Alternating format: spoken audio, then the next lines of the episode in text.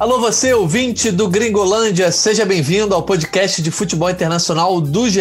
Globo. Eu sou Jorge Natan e te convido hoje a acompanhar a nossa edição de número 103. Você se lembra de fevereiro de 2005? Era nascido? Pois desde lá a gente não vivia essa sensação. Nem Cristiano Ronaldo nem Messi estão nas quartas de final da Liga dos Campeões. E para comentar esse assunto e os jogos da rodada aí na Champions, Hoje estão comigo Daniel Mundim e Vitor Canedo. Fala, Mundim, qual série que você tava lá em 2005? Salve, Natan, salve todo mundo ligado no Gringolândia. Qual série eu tava? Pô, isso aí vai entregar muita coisa, hein? é, eu tava no segundo ano do ensino médio, 2005. Olha aí, é. tá velho, hein? Eu tava ainda na é. oitava série. Eu tenho certeza que o Canedo tava Oitava mais série? Que isso? Nossa, já tava fazendo o famoso vestibular. Não, Natan, peraí. Não, oitava série. Isso. Sou mais novo, sou caçula aqui. O Canedo é mais uhum. ou menos da minha idade. Vou perguntar para ele, o Canedo, como é que você Não, o Canedo é mais época? velho que eu. É mais velho que você? É, então. Então diz aí, Canedo qual série você tava e na época o Arsenal era até um time bom, né? Chamavam o Arsenal de gigante. É, não, gigante que é gigante não deixa de ser, né? Só tá por um, uma década ruim, né? Mas eu tava no vestibular, rapaz, pré-vestibular, tava no terceiro ano, matei muita aula para ver aquele mata-mata da Champions, até fez uma brincadeira esses dias aí lá no Twitter. Não à toa eu demorei a passar na minha faculdade, né? Entrei em alguma reclassificação ali, enfim, isso é assunto para outro momento. É, mas o Arsenal era sim um grande time, viria a ser finalista no ano seguinte. E faz tempo, né? Pois é. E aí aconteceu pela primeira vez por uma série de fatores aí, a gente vai discutir tudo mais. Isso talvez não signifique nada, mas é um dado relevante, né? Pois é. Antes da gente prosseguir, eu lembro você ouvinte que o nosso podcast está sempre disponível aí em ge.globo/gringolândia e nos principais agregadores do mercado, incluindo o Spotify. Também nos siga lá no Twitter, gringolândiage, onde a gente está sempre ligado, esperando a sua corneta, sugestão ou elogio. Pois é, Cristiano Ronaldo, Cristiano Ronaldo e Messi caíram nas oitavas de final da Liga dos Campeões com a Juventus e com o Barcelona, e com isso a gente vai ter uma fase de quarta de final aí sem as grandes estrelas do futebol pela primeira vez em 16 anos. E só um parênteses aqui que na temporada 2005-6 o Messi não jogou nas quartas, mas o Barça avançou, e é isso que a gente está contabilizando, né? Quando eles foram eliminados nas oitavas. Pegando esse gancho Campeão, aí. aliás, vai... né? Pois é, exatamente. Chega... A gente pega esse gancho aí para comentar. É... Chegou a vez de uma nova era na Liga dos Campeões. Eu abro esse debate aí com o Mundinho e com o Canedo. O Canedo falou que pode não ser nada, né? Eles podem voltar a ser campeões nos próximos anos, mas acaba sendo simbólico depois de uma temporada já apagada, assim, é, não dos dois, mas de seus times na última temporada. Agora os dois caem nas oitavas de final, é, abrindo espaço para novas estrelas na, na, reta final dessa Champions. É, eu, eu, posso começar. Eu, eu acho que sim. Acho que chegou o fim de uma era, uma era que é dessa que a gente estava acostumado com os dois fazendo 50 gols por temporada, no mínimo, com os dois, no mínimo, numa semifinal de Champions, com pelo menos um dos dois numa final de Champions é, quase sempre, né? Nos últimos 15 anos foi, foi isso que aconteceu. É, daqui a pouco a gente pode até puxar quais foram os anos que nenhum dos dois estava em uma final de, de Champions, né? São, são raros. Eu acho que essa era acabou, mas eu não acho que eles estejam eles nunca mais vão estar na disputa de título. Muita coisa pode acontecer. A gente não sabe se o Messi vai ficar ou não no Barcelona, se ele vai para o Manchester City, se ele vai ou para um PSG com uma provável saída do, do Mbappé. É, o Cristiano, com a queda dele na Juventus, tem muita. O futuro está muito tenebroso para a Juventus e para ele. Acho que a gente pode até discutir um pouco mais sobre isso. Talvez o Cristiano procure um novo lugar. E aí tudo isso varia muito e depende da, das circunstâncias, e os dois com times competitivos ao seu lado ainda vão fazer a diferença. Eu tenho, sim, plena certeza disso. Mas eu acho que a gente não vai ver mais o, é, os dois sempre nas fases decisivas, é, sempre sendo completamente protagonistas e ofuscando totalmente os demais, como a gente se acostumou a ver é, na última década e meia. Né? Se isso está isso tá mais é, acontecendo com outros dois jogadores que foram os nomes dessas quartas, dessas oitavas de final até agora, que são Mbappé e Haaland. No caso do Haaland, a gente espera mais esse protagonismo quando ele chegar a uma grande equipe que pode acontecer na próxima temporada. Pois é, você falou de finais aí, e agora eu não parei para pesquisar aqui não, mas puxando pela memória, desses anos todos aí a gente pega 6, 7, né, que ele, nenhum dos dois chegou na final, é 11, 12, também, é 11, 12 não, é 11, 12, não chegaram na final. Ou, Sim, 11, 12 foi Bayern e Chelsea, é, isso. É, Bayern e Chelsea, 12, é, 12, 12 13 foi Bayern e Borussia, depois a gente teve uma sequência e agora só na temporada Nas duas últimas, 9 né? 9 e 10 também, né? No, que foi Inter e, Bayern. e Bayern. É, 9 e 10 Se também. Se for fazer um recorte de semifinal, eu acho que são quase todas. É. Né? Você quis ser um é, pouquinho mais exigente para a final, mas semifinal acho que são quase todas. é, sem, semifinal, com pelo, menos, com, com pelo menos um dos dois, sim. Acho que isso só, só, foi, só foi ocorrer na temporada passada, que o, nenhum dos dois estava. É, pois é, um é um Isso. domínio muito impressionante. E aí eu vou passar a bola para o Canedo. O Canedo, eu acho que o debate fica muito. É, não que eles não vão voltar a ser campeões, mas até que ponto eles conseguem resolver sozinhos, mesmo quando seus times estão mal, né? Mesmo quando eles não têm times é, que são os principais times da temporada, como aconteceu Principalmente com o Cristiano Ronaldo em Liga dos Campeões, né? Ganhou três Ligas dos Campeões ali quando o Real Madrid não era muito favorito. Não conseguem, né? É, eu acho que, sim, a gente está gravando esse podcast quarta-feira à noite, depois de jogos. Eu comecei já falando, acho que nem dei o meu tradicional bom dia, boa tarde, boa noite, boa madrugada para todo mundo, é, porque foi primeiro uma terça-feira muito tensa no jogo da Juventus, na eliminação do Cristiano Ronaldo e agora uma quarta-feira que foi um primeiro tempo insano entre o PSG e o Barcelona. O segundo tempo menos, o Barcelona perdeu fôlego. É, e eu acho que ilustram né, um pouquinho esses dois jogos, né, como os dois não conseguem mais resolver sozinhos. É, isso a gente já vê acontecendo nos campeonatos nacionais, com menor frequência, óbvio. Aliás, com, é, vamos lá, vamos reformular. Eles estão resolvendo menos com maior frequência, né? Porque eles ainda são os artilheiros do campeonato italiano, espanhol é, ainda resolve muitos jogos lá, mas não botam o, o, campeonato nas costas. Não à toa, o Barcelona não é o líder, nem a Juventus é líder.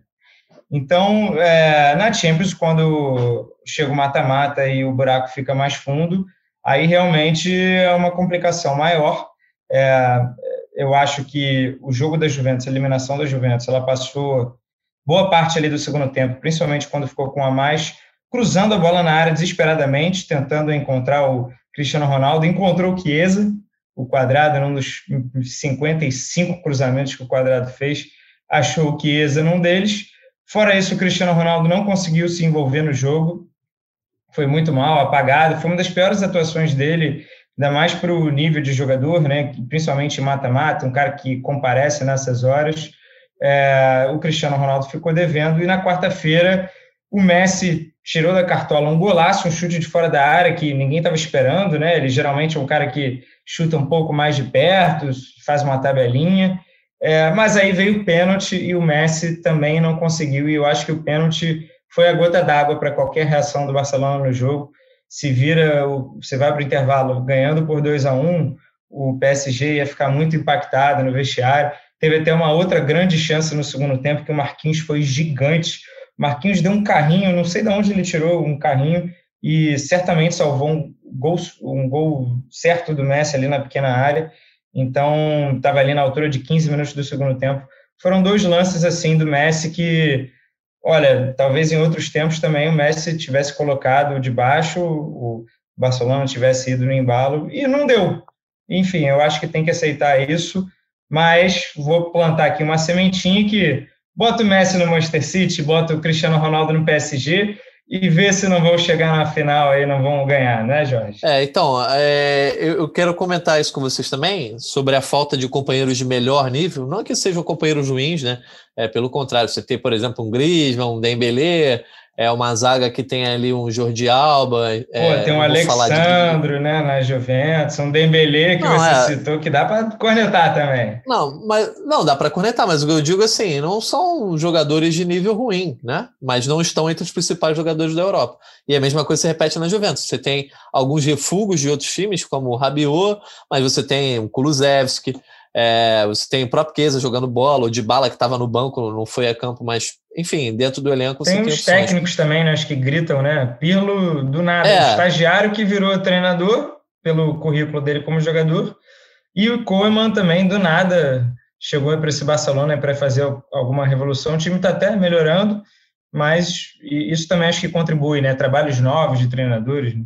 É, então, eu quero saber com vocês duas coisas. É, se cada um quiser comentar um fator, até que ponto a questão física vem pesando, não só para o Cristiano, mas para o Messi. O Messi é, é, mais novo que o Cristiano.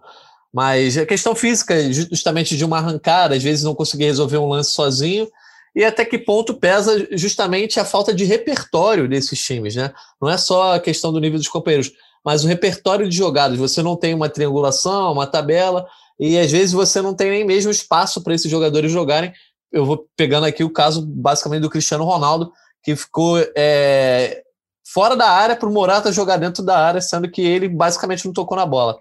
Eu acho que a questão física tem pesado um pouco, assim, é, e no, ficou mais nítido no jogo da Juventus, que foi para prorrogação, e em vários momentos, assim, né, a gente viu o Cristiano errando um domínio, o Cristiano não não conseguindo é, acompanhar um passe mais em profundidade, mas isso mais para o fim do jogo, e é, eu acho que isso, isso tem pesado, e eu, às vezes é, é, é até esse essa necessidade do Cristiano ter que buscar o jogo exige mais dele, ele já tem já tem 36 anos, é, vai pesar na hora de ele fazer concluir a gol como ele com a precisão que ele concluía antes, não, não, não vai ser a mesma coisa. Eu acho que pesa mais no, no Cristiano e no, no, no, Messi também. Eu não, não acompanhei bem o jogo do Barcelona porque estava no, no Liverpool, mas tenho visto que o Messi ele se durante a temporada que ele se poupa mais para momentos decisivos durante o jogo,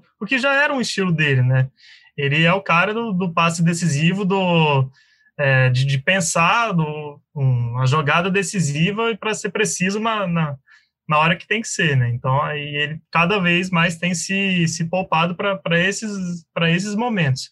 Então eu acho que sim, o lado físico tem tem tem pesado e no caso da falta de repertório pesou muito na, na, na, eliminação da Juventus, que foi o que o Canedo falou com é, um caminhão de, de bolas alçadas na área e o, e o Porto se armou muito bem para poder anular essa jogada. Só para deixar claro, né, eu acho que vale a gente citar esses números. É, a gente nem tem que cobrar que o Messi e o Cristiano Ronaldo saiam driblando todo mundo e que o Cristiano Ronaldo faça gol de bicicleta. Se eles já fizeram isso um dia, que ótimo, né? Mas a gente não tem que exigir isso deles e eles estão com ainda números excelentes, né? Podem não ser os mais goleadores da temporada, os líderes, mas eles estão ali em top 5, né? ou então puxa um pouquinho para baixo. Cristiano Ronaldo, pela Juventus, está com 27 gols em 32 jogos na temporada. Pô, isso é ótimo, né? É quase absurdo. Sim. E o Messi, 25 gols em 35 jogos pelo Barcelona, fora as chances criadas dos dois, assistências, né? participações diretas em gol. Então, são temporadas que eles não estão tendo lesão, né, ou pelo menos lesão grave, então eles estão conseguindo se manter e estão conseguindo ganhar alguns jogos, né? A questão realmente é quando o buraco aperta e, e Barcelona e Juventus são exigidos a um nível maior, né, além do nacional, né, é, e não conseguem, o time como um todo não consegue estar à altura. Então, eu sigo a minha linha aí, né, de tira o Messi tira o Cristiano Ronaldo, os dois times vão despencar, né? Eu acho que está tá por aí. Não significa que não há vida sem eles, claro que não. Só que o, o dinheiro hoje está tá gasto nisso, né? Boa parte, se a gente pegar a folha salarial aí de Juventus, é, boa parte está com o Cristiano Ronaldo, e aí uma eventual saída dele permitiria reforços em outras posições, é, pagar algumas carências. Da mesma forma que o, o, Messi está nessa condição para o Barcelona. É, eles ainda se pagam, eu imagino, em campo, e não vou falar que venda de camisa, senão o Rodrigo Capello vai surtar, nosso amigo, é, mas eu acho que ainda compensa, o Barcelona vai fazer de tudo para tentar segurar o Messi, para que essa não tenha sido a despedida dele. Cara, mas é isso, eu, eu acho que os dois ainda, ainda, se eles ainda estão no nível ali de top 5, top 10 do mundo, tá ótimo, a gente não precisa nem cobrar passagem de é, bastão a, e nem nada. O debate, eu acho que é bom a gente falar, quando a gente fala de uma nova era, não quer dizer que nem o Messi nem o Cristiano Ronaldo vão conseguir ser campeões europeus aí nessa reta final de carreira deles, reta final que eu digo pode ser 4, 5, 6 anos, né? É, ou que o próprio Barcelona ou a Juventus, se eles permanecerem, não podem ser campeões é, com, com ele sendo a grande estrela. Não é isso. Mas é que aquela época de que a Champions começava, você tinha Real Madrid e Barcelona como os dois grandes favoritos ao título, independente do elenco. Poderia mudar três, quatro peças no elenco, poderia mudar o treinador, mas você não conseguia deixar de colocar Barcelona e Real Madrid entre pelo menos os quatro favoritos ali, pela presença deles dois. A gente já falou até da questão deles chegarem sempre às semifinais, não é coincidência. E não dá para separar a era Barcelona e Real Madrid, que polarizaram essa disputa de Champions, é, não dá para separar isso da era Cristiano Ronaldo e Messi, porque eles muitas vezes, é, o Cristiano Ronaldo foi o Real Madrid e o Messi foi o Barcelona. Tem uma outra estatística que corrobora tudo isso que você está falando, que é a lista dos artilheiros ano a ano. É, né? eu ia falar isso. É, os dois são artilheiros da Champions desde 2007, 2008 até a temporada passada. Até né? 2000, são os dois, os, os dois maiores é. artilheiros da competição. Teve o Neymar de intruso, né? O Neymar de intruso. Em 2015, em 2015 né? Mas junto com os dois. Né? Exato. Né? E em 2019 e 20, Lewandowski e agora provavelmente o Haaland. Então, eu acho que essa é a estatística aí que ilustra bem o que o Natan está querendo dizer. Né? Pois é, não adianta nada, sei lá, o Messi não vai para o City, mas ele vai de repente jogar aí no. Vamos, vamos escolher um Tottenham da vida. Não, não faz isso não, pô. Bota no Arsenal então, pô. Beleza, o Arsenal. Só, só do Messi estar tá no Arsenal, o Arsenal se jogasse a Liga dos Campeões, não seria favorito mais só pela presença do Messi, entendeu? Eu acho Sim. que é isso que a gente está tentando dizer. E nem o Cristiano Ronaldo, obviamente, sei lá. Se o Cristiano Ronaldo for aí para o Napoli, não significa é. que que o Napoli seria favorito. Eles acho que hoje, sozinhos, já não são mais capazes de, de arrebentar com, com uma temporada inteira ou em confrontos muito apertados. E agora a gente já passando. Mas é pro... que nós estamos antes, mal antes... acostumados, né? Eu acho que o resumo é esse. Exatamente. É, é questão de expectativa e, e realidade. E eu acho que eles têm noção disso, tanto é que eles exigem elencos competitivos para os seus times. Um, sim, todo mundo fala que o Messi é, para a continuidade da sua carreira, quer uma equipe competitiva, tanto se ele procurar um novo clube, quanto se ele permanecer no, no Barcelona, o que é difícil, é um time em, é, em crise financeira, e o Cristiano é, saiu do Real Madrid ao perceber que poderia mudar muita coisa no Real Madrid e foi para o que ele pensava ser uma outra equipe competitiva na Europa, que é a Juventus, e se, se por acaso, não acho que ele vai sair agora, ele tem contrato até 2022, se por acaso ele procurar um novo clube, ele certamente vai para um outro gigante, quem sabe terminar uma carreira no Manchester United, assim, ele não vai para o Sporting para fazer lá um The Last Dance no Sporting, ele vai procurar Sim. uma equipe competitiva porque ele sabe que ele precisa disso para poder é. brilhar novamente. E é, e é, é. E é assim, compreensível. Basquete que são Sim, cinco, com... os cara, o LeBron James quer jogar com Anthony Davis, o Kevin Durant quer jogar com James Harden, então assim, se, com cinco em quadra, né, faz muito mais diferença no futebol, que são 11, poxa, deixa contratar uns outros craques aí, né? Faz sentido. Eles chegaram, eles chegaram a um ponto na carreira que eles, eles têm o direito de se dar ao luxo de, ou às vezes estar em má fase, ou de não ter uma boa noite, uma noite que acostumou-se, a, gente se acostumou tão mal, aquilo que a gente estava falando, de que quando o Messi ou o Cristiano Ronaldo não faz gol na, numa eliminatória de Champions, a gente chama de pipoqueiro. A eliminação Tem uns perfis aí conta. de Instagram que também ajudam, né? Perfis, claro, pois de é. comédia, né? Mas também ajudam com, com essa imagem. A, a conta da eliminação de Barça ou Real muitas vezes foi para a conta deles dois, e assim, é isso que a gente está comentando, e a gente fez uma enquete lá no, no nosso Twitter, no arroba gringolândiage, perguntando se dá para decretar o fim de uma era ou se a gente acredita que os dois ainda podem fazer essa diferença para os times deles serem campeões europeus. E a galera está dividida, é, com cerca de, de 670 votos aqui, a gente está gravando na quarta noite, é, quase 60% diz que não duvida deles, enquanto 40% diz que chegou a vez dos outros. E aí, puxando aqui alguns comentários, é, por exemplo, o comentário do Marco, ele diz que se o Cristiano e o Messi forem para times competitivos, eles vão voltar a brilhar na Champions, enquanto o Guilherme diz que não compra essa ideia de final de era, porque ainda os dois ainda vão ter anos muito bons. E além disso, o Rômulo Flegger fala que em hipótese nenhuma dá para decretar, até porque eles dois estão em times limitados, falando também da possibilidade do Messi para o City. A gente agradece a participação da galera. Você também pode votar lá, pode dar sua Abraço opinião nos comentários. para o Vinícius, que também comentaram, né? E podem seguir a gente lá, arroba gringolândia.gr.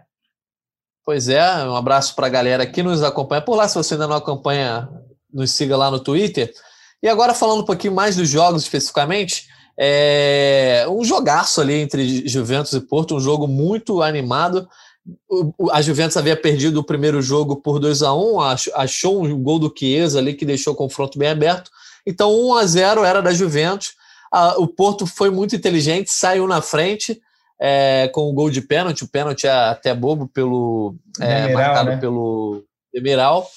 E aí o, a, a, Juventus teve que correr atrás. Uma expulsão boba também no começo do segundo tempo é, do iraniano Taremi acabou permitindo que a Juventus conseguisse dois gols ali com o Chiesa e fosse para dentro tentando buscar o terceiro gol. Só que o Porto foi muito guerreiro, resistiu, chegou a um gol com o Nelson Oliveira e aí eu já vou dar uma, porradinha nessa, nessa questão de é, gol marcado fora de casa, eu já, já sou bem contra irrita, a né? existência né? disso. Ah, é inacreditável. É. E ainda mais numa temporada em, em que a pandemia está fazendo jogos de, port, de portões fechados e alguns jogos, inclusive, em campo neutro, no mesmo estádio. Sim, Não, jogos. o gol valendo a prorrogação, né? Acabou Exatamente, 90, 90, a maior tira o gol fora da prorrogação, irmão. Vai, vai acumulando, vai, vai acumulando assim a, as bizarrices em cima da bizarrice em cima da bizarrice no mesmo critério, né? Igual o Liverpool e RB Leipzig, os dois jogos em Budapeste teve o gol fora de casa nos dois jogos, porque pois é, pandemia, e, né? é entre, tanta, entre tantas aberrações dessa regra, a maior aberração justamente vai ali para a prorrogação. E aí esse terceiro gol acabou, a Juventus conseguiu empatar, mas acabou fazendo que a Juventus precisasse de dois, de dois gols. Enfim, nesse cenário todo, Cristiano Ronaldo ficou apagado e muitas vezes isolado, como a gente já comentou. E eu queria que vocês falassem esse empate em 3 a 3 entre as duas equipes, o Porto se classificando de forma surpreendente. A gente achou que o sorteio Vitória tinha por 3 a 2 né? Empate. Hã? Vitória Hã? por 3 a 2 a Juventus, não foi é, ah, empate 3 a 3 Empate 3 a 3, 4 a 4 no agregado. É. é, desculpa isso, 4 a 4 no agregado. E aí a gente acabou vendo a Juventus ser eliminada, a gente achou que o, o sorteio havia sido favorável para a Juventus e acabou não sendo. E aí, Mundim, é, para a gente já passar para falar do resto do jogo. É, uma atuação.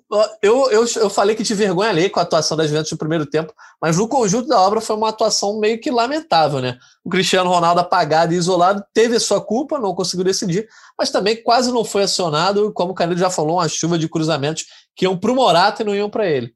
Sim, assim, é lamentável por, por falhas individuais que ocorreram no, nos dois jogos, né? Os dois gols da, que a Juventus tomou em Portugal são assim é, inacreditáveis assim o, principalmente o segundo o, o Marega com é, ou não o Marega que faz o gol né? Eu esqueci quem faz a jogada pela direita entra como quer nas costas do Alexandro.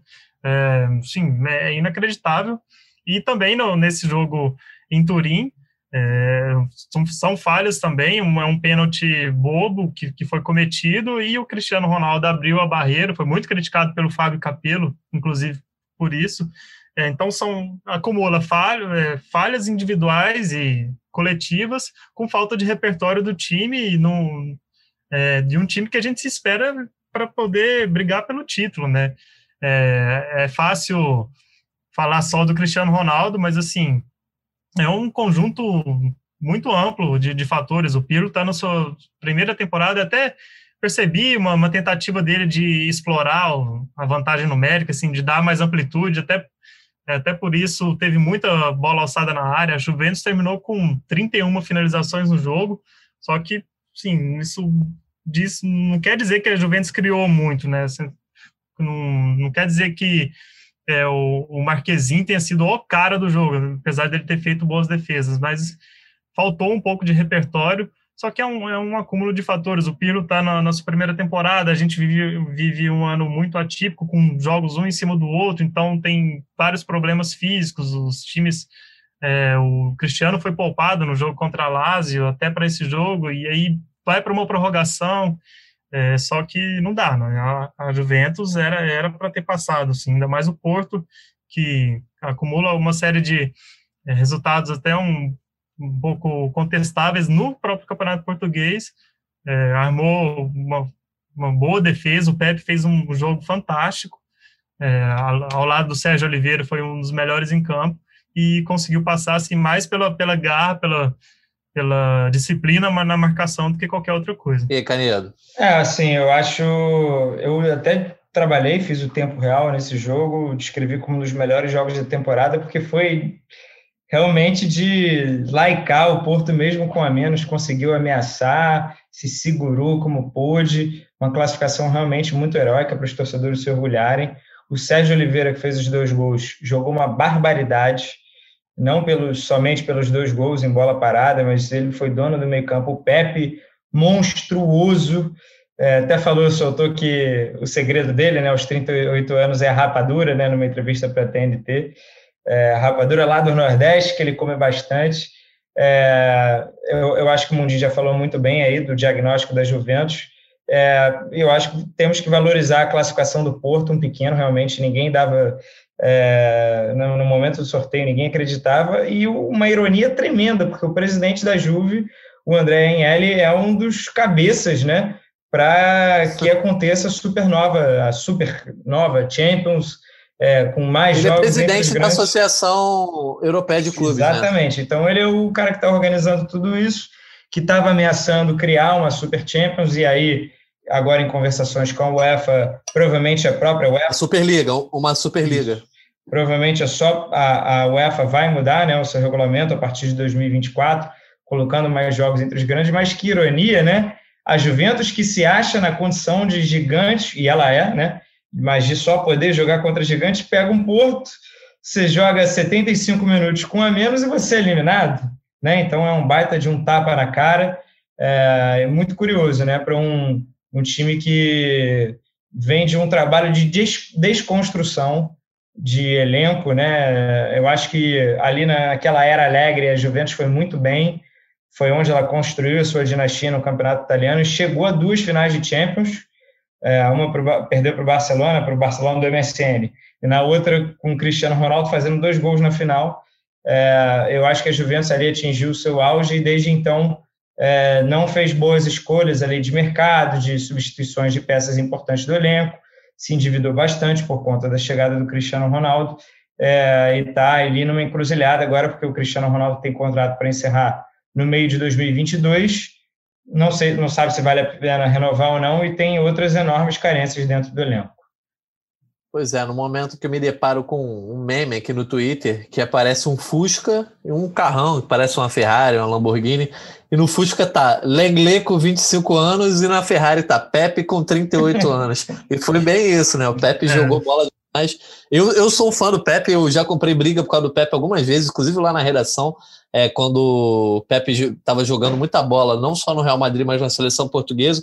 E eu, eu acho, eu até brinquei ontem, cara, se ele fosse alemão, se ele não fosse português, ele ia ser considerado um dos, um dos melhores zagueiros do mundo, sem dúvida, assim. É, hoje essa coisa com a geração portuguesa já está quebrando um pouco essa barreira, até porque o Rubem Dias está voando. Mas eu acho que o Porto a gente tem que valorizar assim, foi um time guerreiro e, acima de tudo, um time muito inteligente, né, cara? É, eu acho que o, o, o Sérgio Conceição tem muito mérito nessa classificação, porque ele estabeleceu não só uma forma de marcar que dificultou absolutamente a saída de bola da Juventus, mas como isolou o Cristiano Ronaldo. Assim, impressionante como ele ficou isolado. A saída de bola era justa, a saída da Juventus era justamente acionar o Morata, e a gente viu o Morata furando bola, chegando atrasado, ficando em impedimento. É, até nisso, até na presença do Morata, a gente pode é, fazer o diagnóstico desse elenco da Juventus, né? Parece bom, mas na hora que você olha ali com uma lupa, não é legal, entendeu? E é meio que acontece que eu acho com o Barcelona também. É, querem falar mais alguma coisa desse jogo? Podemos para sair para passar para Borussia Sevilla? Vamos passar só para dizer mesmo que o buraco da Juve é muito mais fundo. Não adianta também colocar a responsabilidade no Cristiano Ronaldo, não. É, é muito cômodo para os haters dele, né? Os super fãs do Messi. Eu sou super fã do Messi, mas eu amo o Cristiano Ronaldo. Adoro, né? Coloco ele, ele como segundo maior. E é muito simples um acusar ah, o, outro. É, é, é, muito simples nesses momentos é, colocar uma lupa, como você disse, numa atuação ruim do Cristiano Ronaldo apagada, mas achar que isso explica todos os problemas da Juventus e a mesma coisa vale para o Messi no Barcelona. está muito longe disso, o buraco realmente é muito mais fundo e os clubes vão sentir quando eles saírem, certamente. Pois é, então agora a gente vai falar do outro jogo de terça-feira. Borussia e Sevilha é, acabou empatando em 2 a 2 só que o Borussia havia vencido por 3 a 2 no primeiro jogo. E aí a gente não tem como falar desse jogo, desse confronto, sem falar do Haaland. Nas oitavas de final ele só fez quatro gols e deu uma assistência, apenas isso, nos dois jogos e se consolidando como é, o grande fenômeno da Liga dos Campeões nos últimos anos, pelo menos na temporada passada e nessa. Eu até estava comentando no Twitter agora há pouco. Para mim, dessa geração, que a gente já fez até uma análise na semana, há algumas semanas aí sobre Mbappé ou Haaland, quem a gente contrataria, para mim o Haaland surge como o cara mais é, promissor no sentido de ser o cara que resolve sozinho. Ele no Borussia já faz o que ele faz, entendeu? Imagina ele se for para um United da vida, ou um, um, gigante europeu que ele vai ter mais estrutura. Então, assim, é, é, é dá para prever uma dinastia dele que se tornou o jogador mais jovem a bater 20 gols aí em Liga dos Campeões. É o nome do confronto, né? Se for para resumir, é, o, Haaland sempre tem alguma estatística nova, algum jogo novo deles pode se preparar, que ele ou vai bater algum recorde que você não tinha ouvido falar. E aí, sim, eu acho que abriu a contagem, sabe? Abriu a contagem para ele chegar no Messi no Cristiano Ronaldo. Pode ser um hashtag empolgou absurdo, Pode, mas o cara está fazendo jus a isso, né? É, ele mesmo abriu a porta da esperança, está com 20 gols, tendo jogado por Salzburg e Borussia Dortmund. É, nessa temporada ele tem 10 gols em 6 jogos, ele ficou fora de dois jogos da fase de grupos. Provavelmente vai ser o artilheiro, tendo mais dois jogos da quarta final aí para meter um ou dois gols. Provavelmente não será alcançado. Então é, é, é muito absurdo o que ele vem fazendo. É claro que o o Borussia Dortmund é, ajuda a proporcionar, né? Tem um estilo de jogo. Ele primeiro que é um clube que já desenvolve jovens muito bem. Tem o Sancho também que para mim é um outro craque. É, e é um futebol ofensivo, né? A defesa é um Deus nos acuda, né? O Dortmund namorou muito esse. O Sevilla acho que fez o gol aos 49, 50 do segundo tempo e o Sevilha ainda teve a chance de levar o, o, o confronto para prorrogação numa bola que for viva na área. Então, assim, o Dortmund é, ele gosta de ter emoção.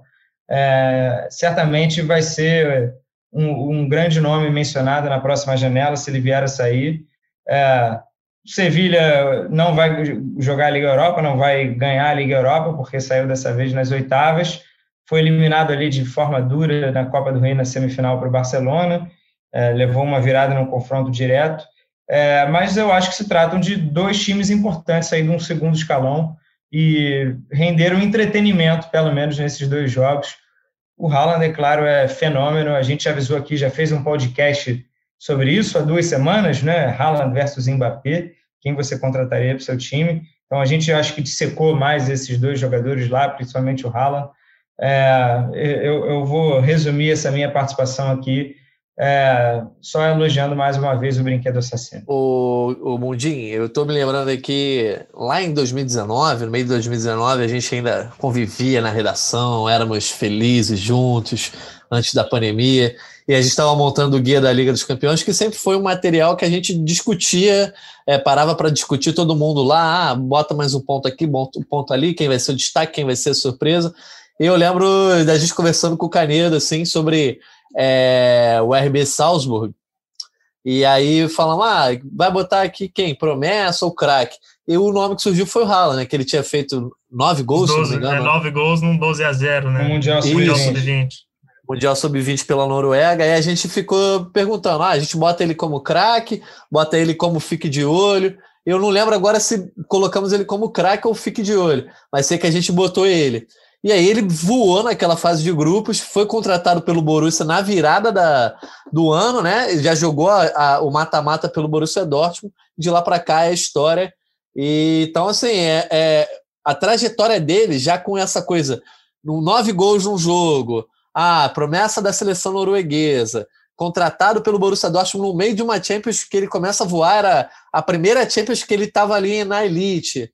Enfim, é, dá para prever que esse cara pode ter sim um futuro na mesma base de Cristiano Ronaldo e Messi, se não igual, porque eles dois são, são certamente muito fora da curva e um dos maiores da história, mas bem parecido, né? É, é, é muito difícil não empolgar, né, cara? É assim, é, acho que é esse discurso que o, que o Canedo fez, assim, porque ele tem várias características assim, de grande jogador, de jogador diferente e de ídolo, né? Porque além de, de, de ser um, um jogador com uma excelente forma física, de arranque, de precisão né, do, do chute, é exímio goleador, um, talvez esteja no é, top 3 do futebol no momento, só com 20 anos, e ele é carismático, assim, ele tem algo, algumas é, algumas características que, que o fazem sim de, de ser um grande ídolo, assim. Ele é, ele ele é ele tem ele debocha às vezes, na, não nas, redes, nas redes sociais ou quando faz os gols, ele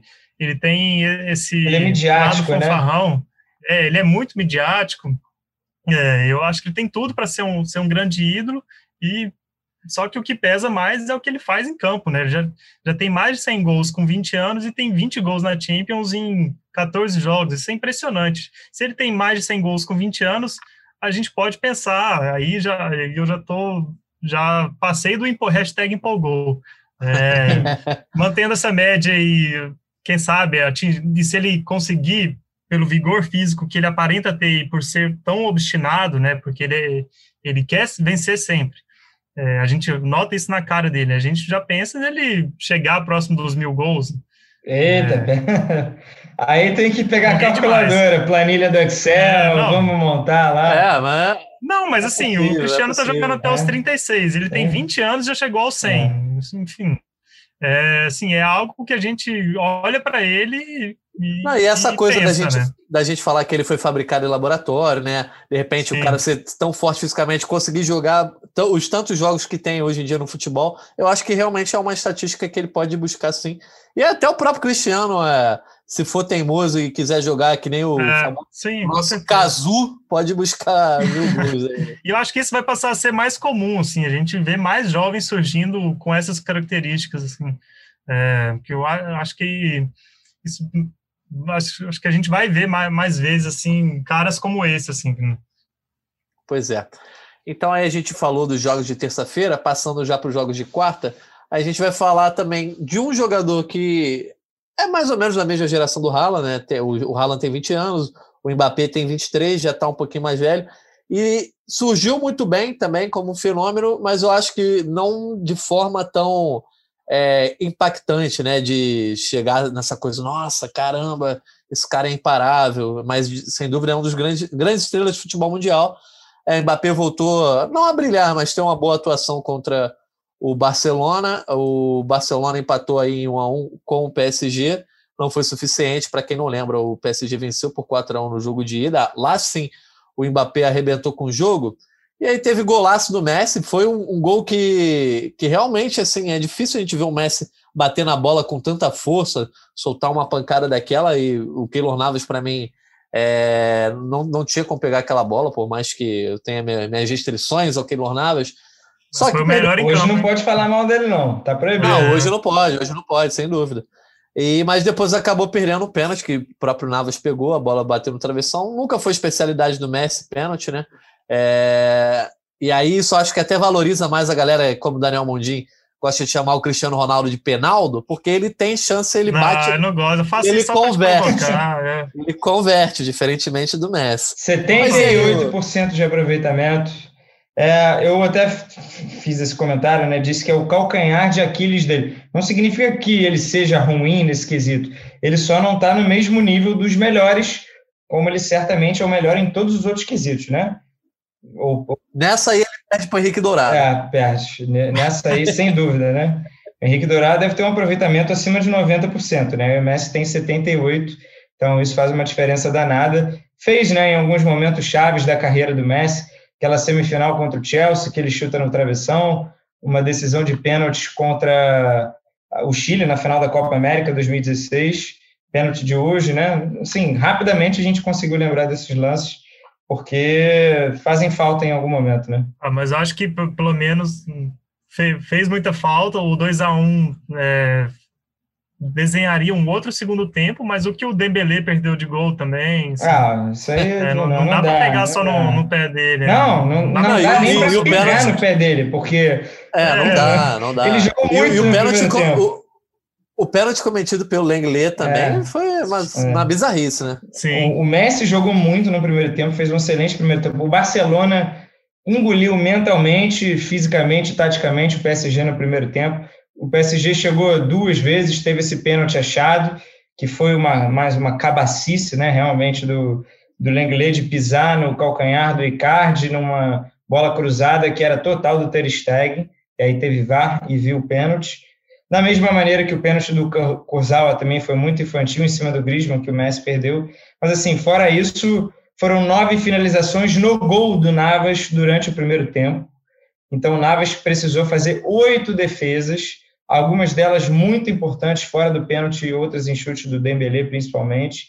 Tivemos ali passe errado ali de último, uma bola esticada do Dembélé, que faltou caprichar um pouquinho mais para o Messi no meio da área.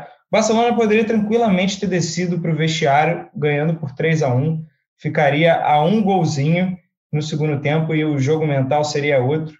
Na etapa final, é, o Barcelona não aguentou, eu acho que faltou fôlego, faltou pulmão, ainda assim criou algumas oportunidades ali até os 15, 20 minutos, que também, se tivesse feito gol, poderia ter acontecido alguma coisa. O Marquinhos, falei ali antes, deu um carrinho muito absurdo. Esse lance tem que ser mostrado mais vezes, a galera tem que assistir, que foi um ato heróico do Marquinhos. Ele se atirou de carrinho na hora do chute no Messi na pequena área e conseguiu travar. Teve um desvio do, do Busquets no, no, depois de um escanteio, uma excelente defesa também é, do Navas. Então, assim, o Barcelona merecia ter vencido o jogo hoje, teria sido justo, uma despedida mais digna. Talvez nem seja despedida, né? Mas a gente vai discutir isso em outro momento, se foi ou não o último jogo do Messi pelo Barça é, na Champions. Mas eu acho que pelo menos ter rolado uma emoçãozinha ali no fim, né? Eu acho que teria é, dado e... um 3 a 1 talvez seria justo. Não sei se o Mundim joga FIFA, o Canelo eu sei que já jogou, eu jogo até hoje. Mas já sabe quando, também. Sabe quando você às vezes abre 4 a 0 e aí tá lá no meio do segundo tempo, o adversário faz dois gols de sequência, você já começa a botar na tua cabeça, cara, vou perder esse jogo, não acredito que eu vou perder esse jogo. Acho que ia acontecer exatamente isso com o PSG. Se o Barça faz um 3 a 1 o PSG ia entrar numa espiral aí de falta de confiança. E eu já puxo até o próximo assunto para o Mundim. É, o PSG, PSG jogou para o gasto, foi preguiçoso ou foi meio que frouxo mentalmente? É, pesou novamente aquela coisa das oitavas de final, de enfrentar um adversário de peso, porque o PSG na temporada passada passou dessas barreiras, chegou à final, mas também faltou um gigante ali no caminho. Quando pegou o gigante, perdeu para o Bayern, né? É, eu não, não, acompanhei o jogo direto, estava com o Liverpool e Leipzig no tempo real, mas aí eu acompanhei todos os lances e me pareceu que o PSG sentiu esse, o lado psicológico pesou mais no, no início do jogo, com essa pressão inicial do, do Barcelona, e eu acho que né, veio sim na, na, memória o que aconteceu quatro anos atrás. É, e, sobretudo, o que aconteceu é, com o Manchester United, né? Assim, eu acho que também foi uma, uma virada sofrida, né? Uma, uma virada doída para o Paris e que é, tem mais, da, daquele elenco, tem mais jogadores né, no, no atual time do, do, do PSG. Então, o, o PSG tem é, vir, viradas e derrotas nesse estilo recentes que acho que pesam, sim, e as circunstâncias do jogo levam, levam o time a sentir. Aí, mas só que tudo mudou quando o Lenglet cometeu aquele pênalti bobo, e aí com 1 a 0 o time ganha mais confiança, né? Mas é, eu acho que se, se o Navas não salva o, o PSG no, no começo do jogo, sim, o, a partida teria o, o, outra realidade e a remontada poderia ter sido reeditada porque é, o, PSG, eu acho que o único jogo excelente, assim, o único jogo com bom repertório, com bom é, com bom desempenho do Pochettino até agora foi com, contra o Barcelona. Ainda está né, ainda ainda não, não se encontrou, de, e também tem, tem, tem tido vários desfalques, né? Aí, em todo jogo o PSG tem no mínimo Sim. três, quatro desfalques. Neymar vai né? voltar, pelo menos, né? Tava para voltar, é, não voltou a tempo, mas quartas de final certamente joga. Sim, o, Neymar, vai... o Neymar se lesionou, teve uma lesão na coxa exatamente no dia 10 de fevereiro, e a expectativa é, era de um mês. Então, a, a presença dele nunca foi confirmada para esse jogo de volta, mas também nunca foi descartada, exceto nessa semana. É, mas acaba não participando das oitavas, mas garantindo aí um lugar na Champions é, para continuar jogando. E aí eu já, já quero abordar para vocês também, pegando aquele assunto lá do começo do podcast. O Neymar pega um vácuo aí, sem Cristiano Ronaldo e, e, Messi na Champions, ele pega um vácuo, ele pode ser a grande estrela dessa Champions, pode estar tá mais para o Mbappé. Eu não vou nem citar o Haaland, porque é difícil a gente imaginar o Borussia Dortmund chegando numa final e até mesmo conquistando o título, né? Acho que tem chance sim de, de pegar essa. É, de, de pegar esse vácuo, de pegar esse vazio, mas depende muito das condições físicas do, do Neymar, né? É, porque de, de uma boa sequência, né? até mesmo no fim da, da no fim da temporada passada, é, que foi a única que o PSG conseguiu fazer no, de todo o mata-mata da Champions, é, foi, foram só um, um confrontos de só uma partida, né? Então é, ele sempre brilha em, ele brilha em jogos decisivos. Acho que falta mais isso para o Neymar, mas a concorrência é grande. Eu acho que dependendo do sorteio, é, o PSG tem condições sim de, de dar esse, essa oportunidade para o Neymar voltar a brilhar. É que a gente não, não ouve falar do Neymar desde o, de dezembro, né? Desde o, da, daquele 5 a 1 lá contra o Istambul. E aí, Canedo? Ah, acho que sim, o Haaland vai ser artilheiro, mas a gente consegue separar artilharia, né, e talvez craque do torneio. O Haaland também pode ser o craque do torneio, sendo eliminado nas quartas de final, não tem problema, né? Mas sempre tem aquela figura que sai da Champions se candidatando ao posto de melhor do mundo, né? Volta aquela discussão. A gente está fazendo. O Neymar tem seis gols, né? É bom. É, é o vice-artilheiro junto com uma, uma galera. É, ele faz uns dois gols no é. primeiro jogo aí. Então, e agora tá com os jogos de ida e volta, né? Quartas e semi, ida e volta, e mais a final, potenciais mais cinco jogos de Champions para o campeão. Dá para reescrever uma história dentro do torneio. O Lewandowski, que tem quatro gols, também pode sair por cima depois dessa ou sei lá, estou na lista aqui de artilharia, o próprio Mané, que está com três gols, fez gol hoje né, na, na classificação do Liverpool. É, enfim, eu acho que agora que o bicho pega, realmente não, você não tem como eliminar o que aconteceu até agora, e muita coisa relevante aconteceu, mas a gente sabe que tem um peso maior é, com o que se passa a partir das quartas final, né? o afunilamento do mata-mata, vai ter sorteio semana que vem já, é, eu acho que sexta-feira, dia 19. Então, fiquemos de olho aí é, com o que pode acontecer. Isso aí. Encerrando aí os jogos dessa semana, esteve Liverpool e Leipzig. O Liverpool venceu novamente por 2 a 0 já havia vencido pelo mesmo placar é, no jogo de ida. Como já falou, os dois jogos foram realizados na Áustria por conta das restrições lá no Não, Reino Unido. Foi na, foi na Hungria, na né? Hungria. Na Hungria, desculpa, perdão. É. Puskas Arena. É, na Puskas Arena, e é, é um recurso que a UEFA tem usado. E eu queria saber de vocês, é o Liverpool perdendo direto em casa no Campeonato Inglês, seis derrotas seguidas no Anfield. É, só perdeu porque foi, só não perdeu porque foi na, na Hungria, não foi. É, foi até um alívio, né? foi até um alívio não ter jogado em casa. Mas é a primeira, primeira vez que o Liverpool fez mais de dois gols em casa em 2021, só que foi em Budapeste. Ah, então é casa entre aspas, né? É. Mas aí eu pergunto para vocês, dá para acreditar nesse Liverpool? É, é, o foco aí da temporada, o único título que tem para ser buscado, embora a Premier League não, não o Liverpool não pode é, largar de mão porque ele precisa garantir uma vaga na Champions ou pelo menos na Liga Europa aí porque nesse momento nem isso está conseguindo. É, me parece que a maior chance para o Liverpool ganhar, garantir vaga na Champions é sendo campeão. Né? É, tranquilo, porque, então, tá tranquilo. Tá, tá, tá oito pontos do Chelsea, né, que abre o G4, então é, ainda tem três, três times entre o Liverpool e o Chelsea, então tá, tá muito difícil pela Premier League. Um jogo atrás do outro, e o Liverpool tá com um elenco muito enxuto, acho que não consegue não, vai conseguir pela, pela Premier, mas, mas contra o Leipzig mostrou uma boa evolução. É, é, o Liverpool não é um time que deixa de criar chances, né? Ele tá, tá sempre criando e contra o Leipzig só o Gulaxi fez pelo menos três boas defesas ainda no primeiro tempo, e no segundo tempo o Salah e o Mané resolveram. Então é, é um time que, que ainda é um dos, dos mais agressivos da Europa. E eu acho que para falar em título de Champions, depende muito de quem pode voltar. Assim, sim. O Van Dijk há algumas semanas já estava fazendo a transição para o campo.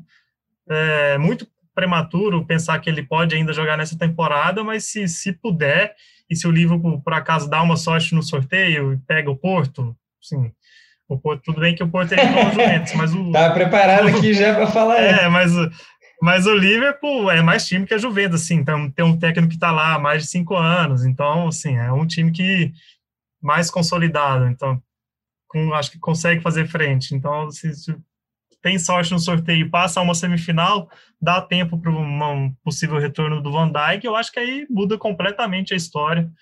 É, não, não diria que que está entre os favoritos, assim, talvez no nosso Power Ranking da semana que vem o Liverpool não esteja no, no top 5, mas é bom ficar de olho. É, vou usar a cartada do Mundinho, né, e falar que não assisti esse jogo, porque foi na mesma horário.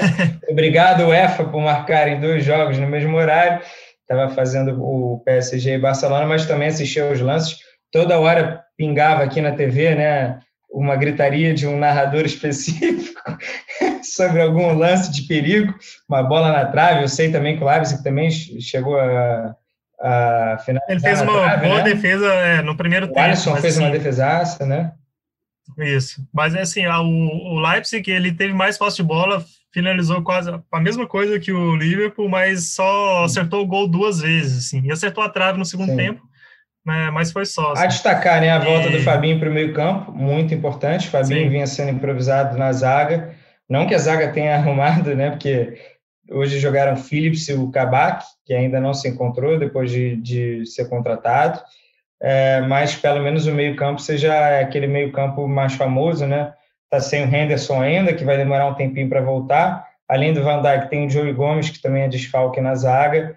Não sei se voltam todos até o fim da temporada, mas o Diogo Jota já voltou e hoje deu assistência né, para o gol do Salah. Então é importante. O Firmino não pôde jogar, jogou o Diogo Jota, que estava tava absurdo né, na pré-lesão dele, pré-lesão grave dele que, que ele teve no joelho, ficou mais de três meses fora, ou dois meses fora. É, então é isso. Eu acho que o Liverpool é mais sobre readquirir confianças com o retorno das peças é, o time não desaprendeu a jogar bola, né? E isso no mata-mata, isso pode acontecer, né? Então concordo que talvez seja mais fácil ganhar a Champions dependendo de um cruzamento do que tirar esses oito pontos e quatro posições no campeonato inglês de um Chelsea que está muito bem, né? Tá, o Chelsea melhorou muito com o Tuchel também. Né? Pois é.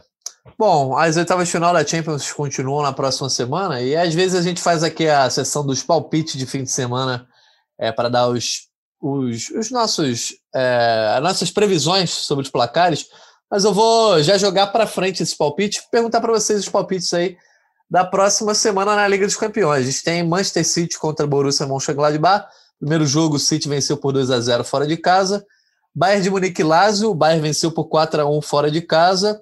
Chelsea Atlético de Madrid, o Chelsea também venceu por 1 a 0 fora de casa e Real Madrid e Atalanta, que o Real, o Real também venceu por 1 a 0 atuando como visitante. Então, a gente vai para uma semana em que todos os, os times que estão em vantagem vão decidir o confronto como mandante. Mas tem dois eu... jogos aí só para palpitar, né? Outros dois já foram, né? Vamos combinar. Ah, é. Eu quero, eu quero que vocês, vocês digam aí quem vai se classificar. Começa então você, Canedo. Então, é, City Bayern, beleza. Eu acho que todo mundo vai concordar é, e os outros confrontos são Sim. vivos, né? A gente tem visto em jogos eliminatórios ou pontos corridos que mando de campo sem torcida diminuir um pouco, né? Então eu acho que a vantagem do Real Madrid e do Chelsea não são tão expressivas assim. Dito isso, Chelsea e Real Madrid. e acho que acho que o Sérgio Ramos vai voltar, né? Eu vi essa notícia, voltou a treinar. É, muda de patamar ali a situação do Real Madrid. Até o Hazard pode voltar. Sim. É, eu, eu acompanho o relator, acho que passam Bayern City, obviamente, Chelsea e Real Madrid. É, no caso do Real Madrid, vocês que apostam, eu iria num empate com gols.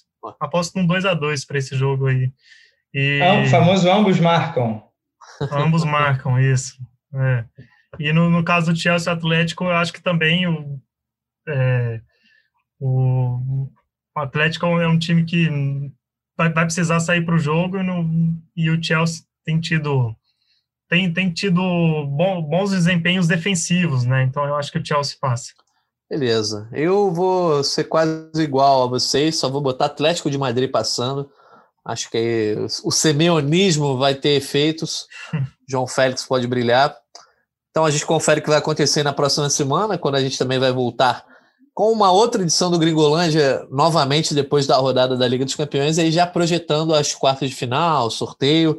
Eu queria saber se vocês têm destaques finais, o que, que vocês querem falar para os nossos ouvintes. Começando aí, Daniel Mundim. Não, destaques finais é, é o de mesmo, mais uma ótima semana de Champions, como é bom semanas de Champions, né? É, e com ótimos jogos, assim, a gente teve pelo menos dois jogos que estão entre os grandes jogos da temporada, né? O Porto e Juve e o Barça e PSG.